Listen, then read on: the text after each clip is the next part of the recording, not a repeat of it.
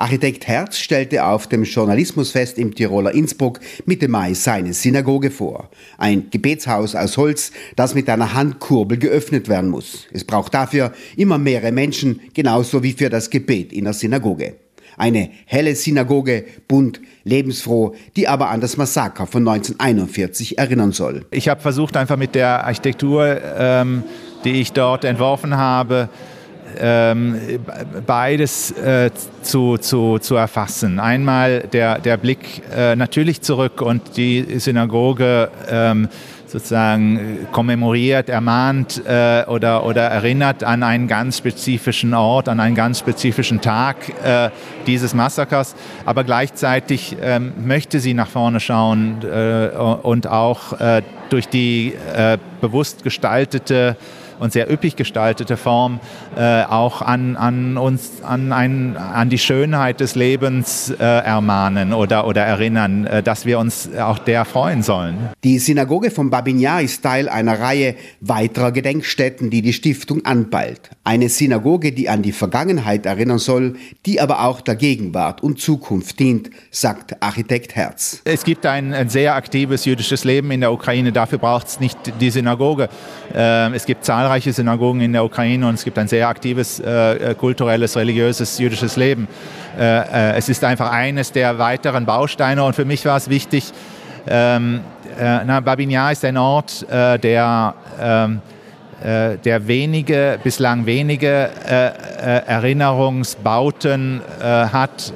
Die Synagoge als Auftakt mehrerer Projekte, die die jüdische Geschichte der Ukraine sichtbar machen sollen. Und wir starten sozusagen eine, eine neue Serie von kleineren und mittelgroßen Interventionen, um an die Geschichte zu erinnern. Und äh, dass die, der, der Startpunkt dieser Serie von kleineren äh, und größeren Interventionen, dass das eine Synagoge ist, fand ich äh, extrem sympathisch, hat mich sehr gefreut, weil damit eben jüdisches Leben an den Ort zurückgeholt wird, an den ganz spezifischen Ort zurückgeholt wird, wo es 80 Jahre vorher ausgelöscht wurde. Die Überlebenden des Holocausts der Shoah sind derzeit russischen Angriffen ausgesetzt in den belagerten Städten im Süden und Osten des Landes.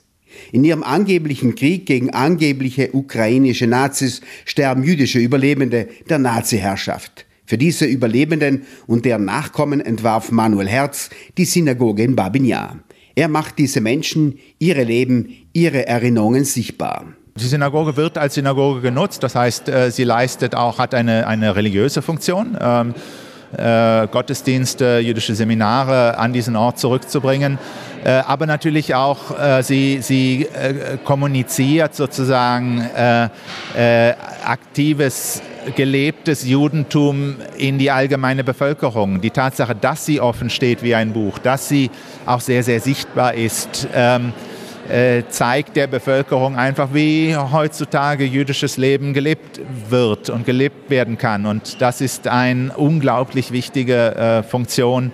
Äh, und ich glaube, da hat die Synagoge einen Beitrag geleistet, wie kaum ein anderes äh, äh, jüdisches Bauwerk in, in Kiew oder in der Ukraine. Die Sowjetmacht hinterließ in Kiew ihre Denkmäler, Protzbauten faschistischer Machart. Ein Denkmal in der Nähe von Babinjar erinnert an die sowjetischen Opfer des Zweiten Weltkrieges im Kampf gegen die deutsche Wehrmacht. Ein Denkmal ohne irgendeinen Hinweis auf die ermordeten 1,5 Millionen ukrainischen Juden. Es ist so leicht sozusagen als Besserwisser äh, äh jetzt aus dem Jahr 2022 die sowjetische Geschichte zu kritisieren äh, der 1960er, 1970er Jahre. Wer weiß, wie nachfolgend folgende Generationen auf die heute praktizierte Geschichtsschreibung reagieren wird. Auf Gedenkstätten und Denkmäler, sagt Architekt Herz. Natürlich äh, muss man das kritisch betrachten und sagen, ähm, äh, die Tatsache, dass ähm, äh, die jüdische Dimension des Holocausts nicht, dass die unerwähnt äh, blieb, äh, äh, ist ein Unding und äh, ein, eine äh, Geschichtsverfremdung. Ähm, und deshalb müssen wir uns heute äh, ganz anders äh, dieser Geschichte ähm, widmen.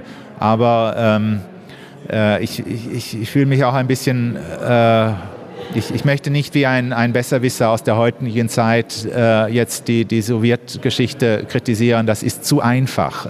Denn wir wissen auch nicht, was in weiteren 80 Jahren die Menschen uns vorwerfen werden und mit Recht vorwerfen werden wir sollten da ein bisschen ähm, bescheiden bleiben. Die Babinjar-Stiftung plant, wie bereits angesprochen, weitere Erinnerungsstätten. Sie sollen auch an die Geschichte der ukrainischen Kollaboration mit den Nazis erinnern. Absolut. Es ist auch eine sehr problematische äh, Dimension der, der Ukrainer, äh, ukrainischen Beteiligung äh, an dem Babinjar-Massaker.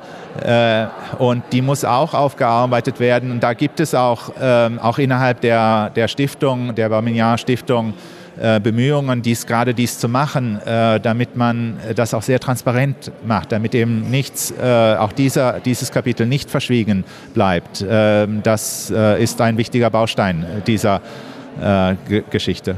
Die Frage ist, ob es nach diesem Krieg noch eine Ukraine geben wird. Es scheint, die russische Armee richtet sich auf einen langen Krieg ein. Ein Krieg zur Zerstörung der ukrainischen Nation, die es laut dem russischen Präsidenten Putin gar nicht gibt.